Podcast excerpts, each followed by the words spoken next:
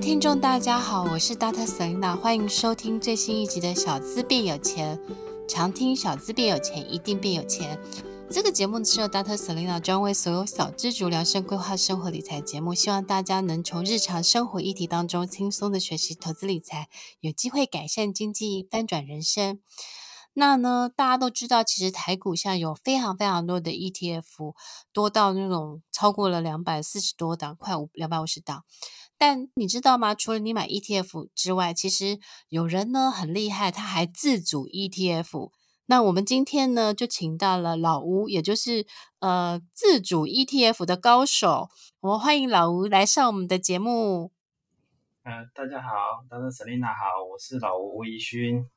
我们今天的主题啊，其实是很有趣的。我们今天会想要请问你，就是说，诶，小资主呢，如何可以学习就是自主 ETF？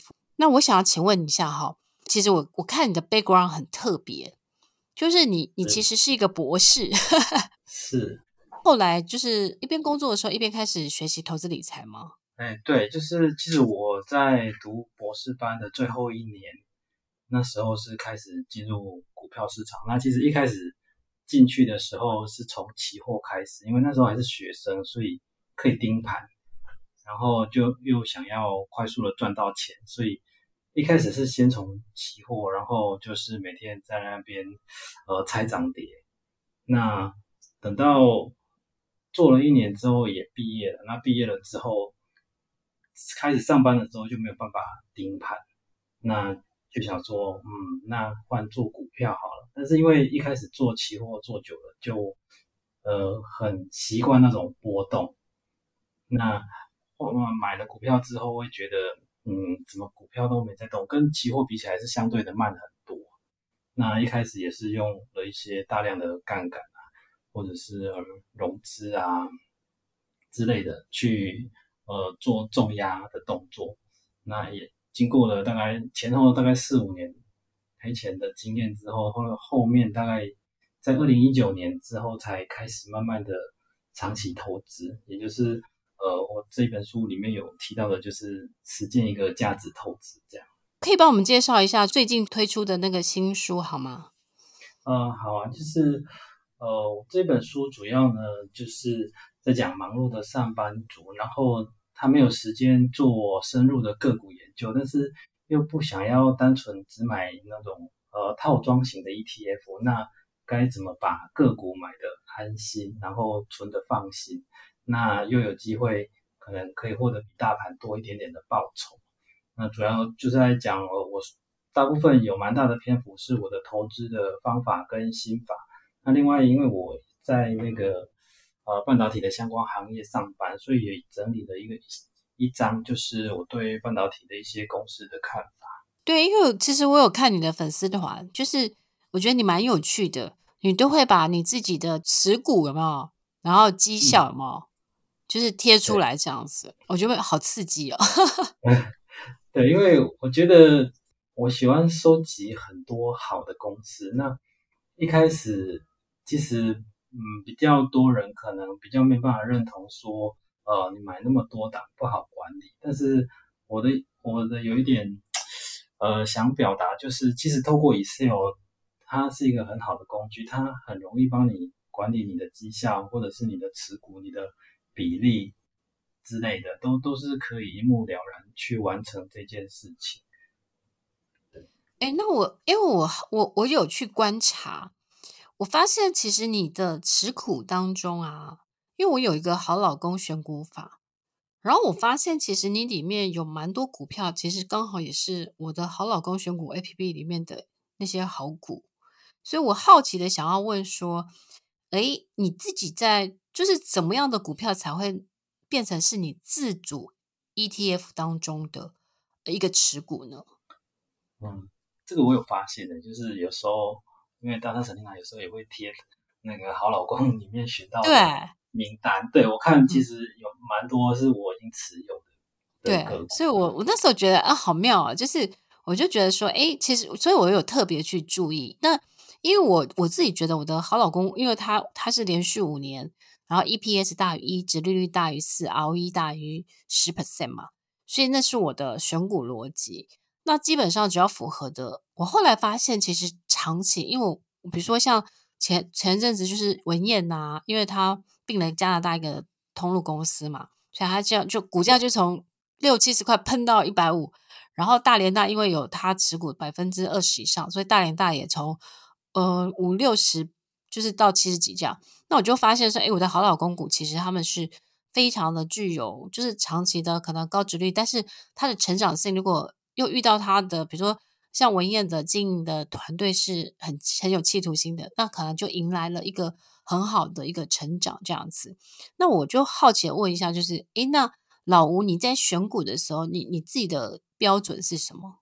指标的，其实我指标，呃，刚刚那个达特神经有说了三项嘛，我两项是跟我一样，就是我是看 ROE，然后跟 EPS，那。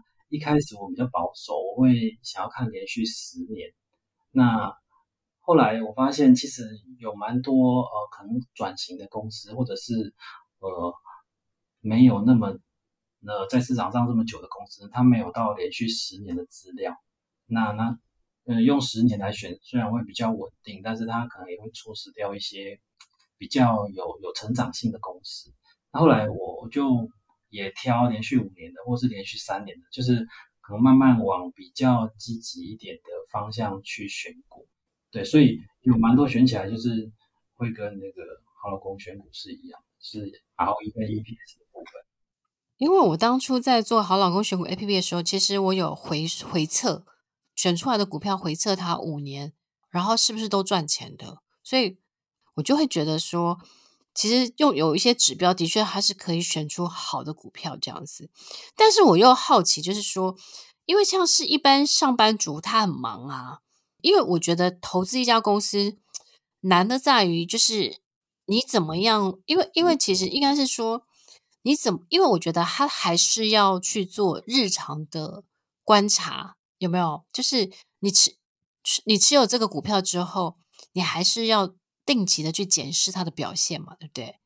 是，就是呃，一开始我都是用嗯，大概每一季会去看它的 ROE 跟 EPS，或者是、嗯、呃毛利率的部分。就是毛利率，你把一堆公司放在一起比，可能不是那么准，但是你如果自己跟自己比，就会比较有参考性。嗯，那我一开始是嗯，每一季等季报出来之后，我去也是。去看这些公司的指标，那我把近四季加起来，是不是这个这间公司是不是一样？是我当初设定的那个 ROE 四季加起来大于十？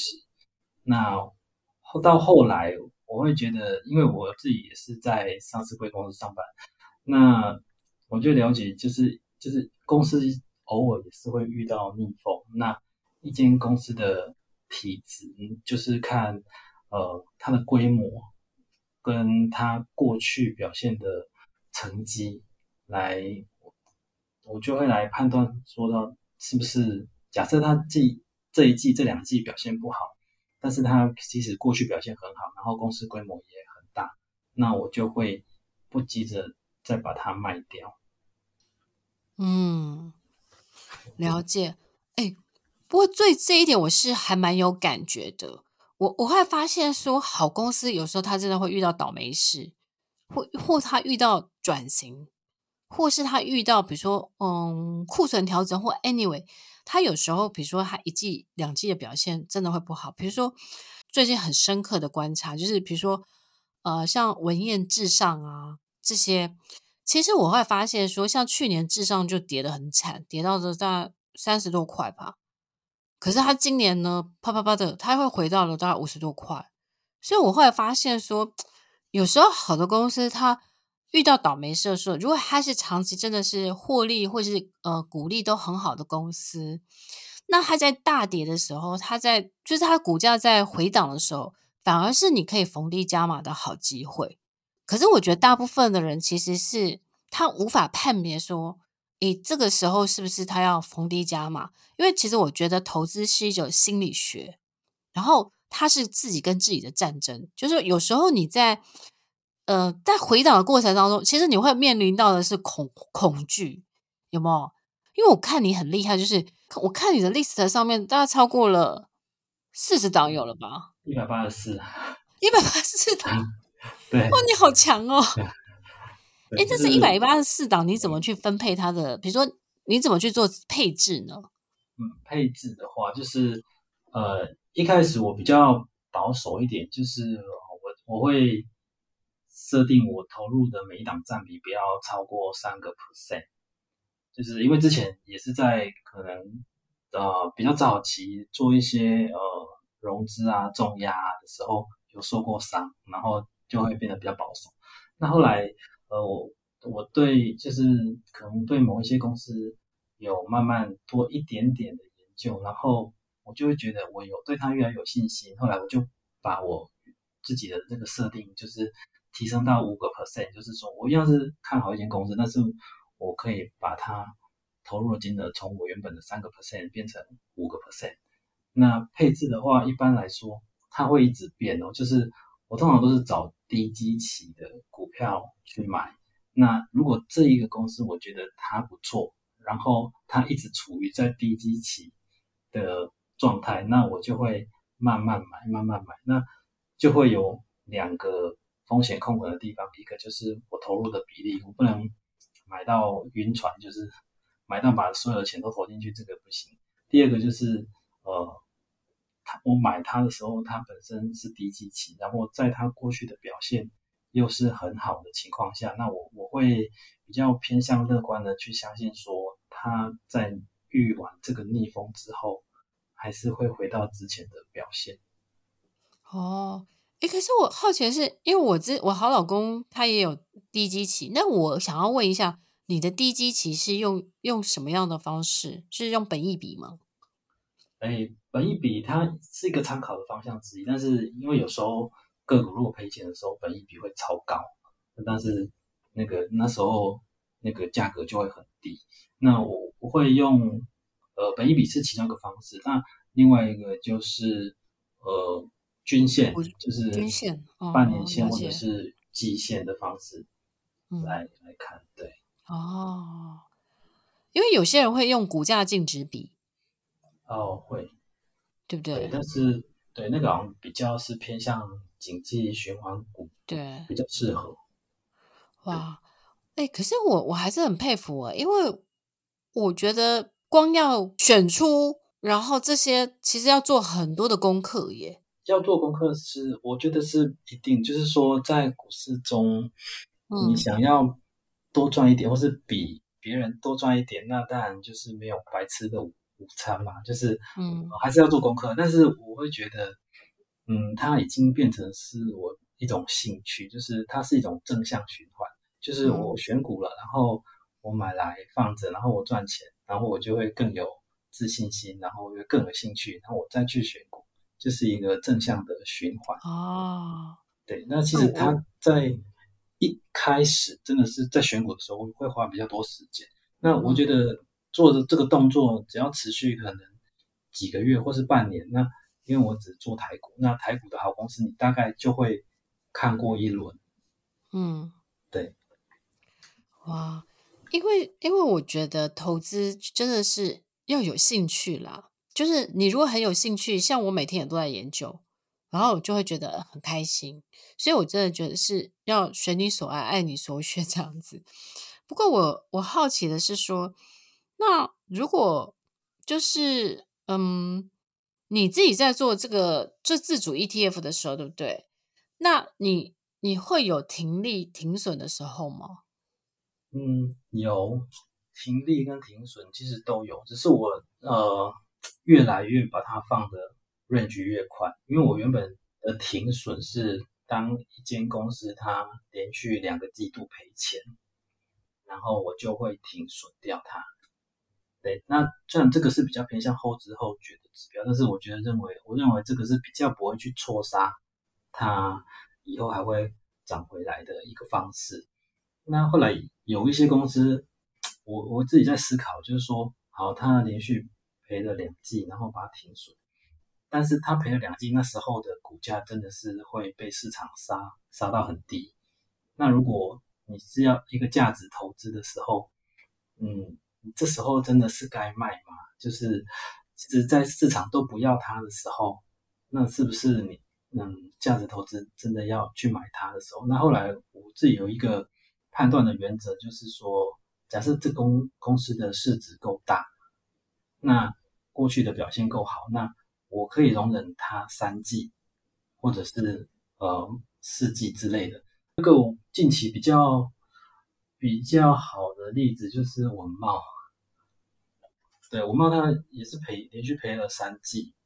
那因为我是因为他公司的规模跟他有一定的市占，因为他也是生化家代工的龙头，所以我就相信他会起来。但是我也不是重压他，我就是慢慢的嗯买他这样。嗯，哇，了解。因为因为像我自己的选股啊，就我的选股我我我是不太会选到我自己啊，我是不会选到就是亏损的公司，因为我后来发现就是。如果你用那个连续五年大于一，有没有？其实基本上它真的就是呃长期比较表现好的。那因为我我就会觉得说，哦，那样会比较安心，对。但是我觉得每一个人他他自己选股的逻辑跟他自己的心脏的强度其实不太一样，这样子，对不对？对，就是可以承受风险的能力看到哪边？嗯，哎，可是我我想要再问一下哈。你现在所以都比较像是纯股，纯股跟波段，你觉得它并不会是只能二选一吗？哎，是，就是对我来讲，我几乎就是只做纯股比较多。但是其实波段的话，我会觉得我知道我什么时候要用到一笔钱，那这一笔钱我又不想要放在银行里，因为它可能是好几季之后。对，那对我来说。就是因为我存股，我的定义是，就是买入的时候我没有预设我什么时候要卖掉它，大部分我就是不卖。那我已经有预设，可能我呃一年后或者是呃几季之后要卖掉它，那我可能会称这个操作叫波段。那呃，因为我不想要让钱待在银行那么久的时间，我想要，我觉得它放在股市的期望值会好一点，那我就。呃，就是在我去年的时候，因为有类似有一笔房子投机款要缴，那那个头期款，我就想说把它拿来买买好公司，然后让他看能不能有一些获利这样。所以，我对我来说，虽然它叫波段，但是它不是那种什么几个礼拜或者是几周呃几天。就就获利了结的那一种，就是我希望，我觉得把这个投资的周期拉长的话，它是可以增加胜率的。我我自己长期的观察，我自己的好老公，我发现就是说，如果是好好公司，有没有？当你投资的时间越长的时候，你真的胜率越高。那反而是你那种卖来卖去、短线冲来冲去，你反而很容易就是过路财神。对，我真的觉得，就是你那个时间越长，真的胜率。就会越高，因为好公司它终究是股价拉月线来看都是左低右高的，真的。像我很早之前投投资中珠，那我记得那时候五十多块，然后后来它就一路往上，但是它可能它可能也是波动很大的啦，就是说，嗯，因为毕竟它有中国市场嘛，那它也很容易受到中国的这个影响嘛，它股价也是。就是我，我曾经记得它有最高有到两百，快三百，我记得。后来呢，跌也是一下子一一两个月就跌到一百三，然后又又回到两百，反正就是这个股价真的很像云霄飞车。所以我我我另外的一个问题就是说，很多的散户在投资的时候，比如说赔钱套牢的时候，他本来就就是，然后他就会安慰自己说我在存股，对不对？然后他就会开始又往下摊平，比如像是之前有那个那时候航海王的时候，对不对？很多人比如说他套在两三百，假设，那他就会觉得啊，我就存股就又往下摊平，然后没有想到说越摊越平这样子，可能从三百多变两百多，最后变一百多这样子。那我一直我一直觉得一件事情就是说，其实纯股就是纯股的逢低加码跟摊平是完全不一样的概念。对不对？嗯，只只有好的公司，比如说价值的好公司，遇到倒霉事，你你去逢低加码，但绝对不是往下摊平。是，就是说，呃，假设，嗯，对我来讲，因为我一开始就是打算长期持有，所以我还蛮在乎我持有的成本。那如果今天它已经变成标股标上去的时候，那我我就是不会在那个时候来买进它。那这个也是我为什么要自主 ETF 的原因，就是呃，假设现在一个呃零零五零里面，它可能有五十档股票，那它里面有一些高低高基期跟低基期的公司，那我就是只想买一些低基期的公司，比如说中中租现在就是相对我觉得可能基期低一点，那我我就不会去买类似哦。广达那种 AI 股已经飙上去的，对对对，所以我对，因为你如果一开始把你的成本建得太高，就算它是好公司，你也要往下买很久才会到获利。那更何况它是那种假设像之前的航海王，它不是那种长期稳定获利的，那你又买在很高，那真的就是真的会越谈越平。嗯，所以各位听众，我觉得我们。有一个很大的重点就是，你买任何东西，你买进的成本越便宜，你的胜率越高。所以其实老吴其实他很控制，他买在低基期的意思就是他要买在合理或便宜的价格，对不对？对，就是呃，这是我嗯持有蛮多个股的好处之一，就是在不管在之前万八的时候，或者是现在跌下来又弹回来万七的时候。我的持股里面有不同的产业，那都可以找到相对低基期的来买。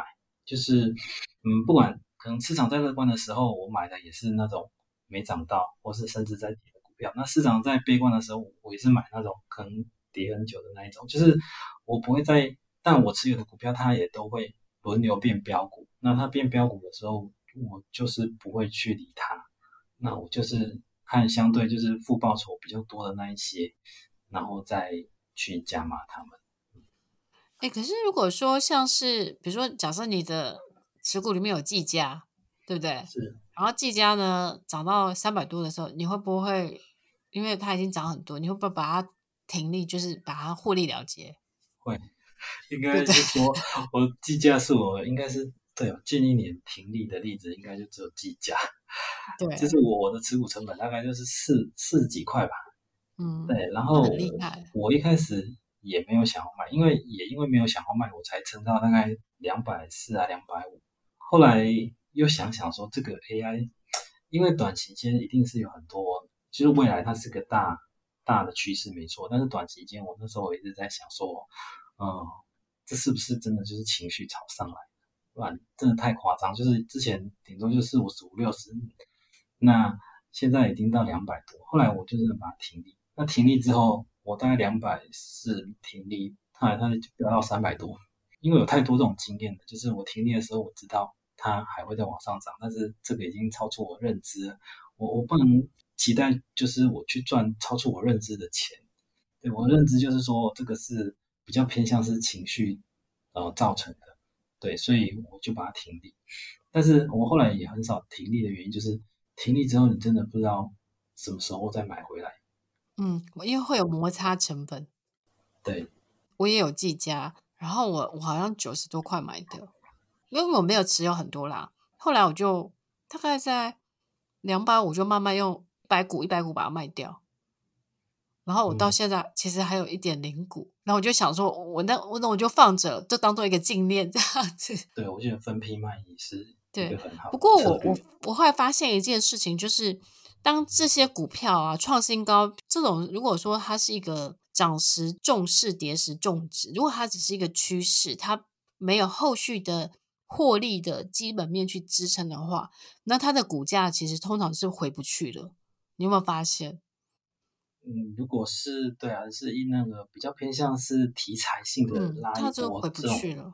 对，这个都比较难。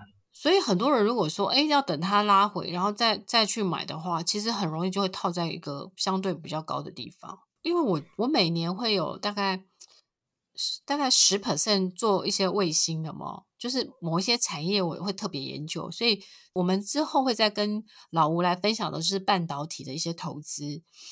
那我我想要在最后问你一个问题，就是你在你的那个呃近就是 Ernest 应该是近期的新书《自主 ETF》，然后呃边上班边赚钱这本书嘛，对不对？是。你有提到就是说，我觉得观点很好，就是不要老是想赚快钱。你可以跟我们分享一下，为什么你会就是提出这一个呢？这一点？对，对，因为一般其实刚进入股市的投资人，就是就一心就是只想要赚钱。那就我自己从我呃自己的例子上，我看到就是，当我开始没有那么想要急着赚钱的时候，那就代表我已经在赚钱的路上了，就是我我。之前一心的时候，就是都会想着说，我这档买进去，我可以赚多少钱，然后就会很注意个股的波动。那这样不仅没有办法好好上班，还很容易就是那种买在起涨点，然后卖在起跌，诶，卖在起涨点，然后买在起跌点的那一种，就是太贴盘面股价太近了。那就是投资人要知道，就是。就是快钱这种东西来得快，去得也快，就是一体两面嘛。就是如果你有一个策略可以一天赚到几十万，那那个策略也可以让你一天赔几十万。所以就是到最后才会真正了解为什么大家都说慢慢来比较快。嗯，真的。其实那个 Amelo 老板之前不是问那个巴菲特说：“哦，你的投资方式好像很简单，但是为什么大家都做不到？” 因为巴菲特不是说，因为大家都想要。快快变有钱，不想慢慢变有钱。但是，对对。后来我看了那么久，我后来发现，慢慢变有钱其实是比较稳当的方式，对不对？嗯，没错。也比较长久。慢慢累积起来，地基才会稳。对，好，那我们今天很谢谢那个老吴来跟我们分享他自己自主 ETF 的相关的经验。那也欢迎大家呢，可以去追踪老吴的粉丝团。如果说你想对自学习跟老吴学习自主 ETF，那也可以买老吴的新书，就是《自主 ETF 边上班边赚钱》这本新书。然后所有的链接我们都会放在呃这一集的介绍说明页上面，那大家都可以去做追踪或或订阅这样子。那谢谢老吴，好，谢谢那个 Selina，谢谢大家。各位听众，如果大家非常喜欢 Dr. Selena 的节目的话，请订阅，然后呃，就是分享，然后甚至是希望大家可以给我们五颗星的评价。然后，如果你有许你有想要听我们分享的更多的主题的话，也可以留言给我们。Dr. Selena 都都会在之后的节目当中，呃，邀请呃很厉害的专家来跟我们分享你喜欢的主题哦。那今天谢谢大家，我们下次见喽，拜拜，拜拜。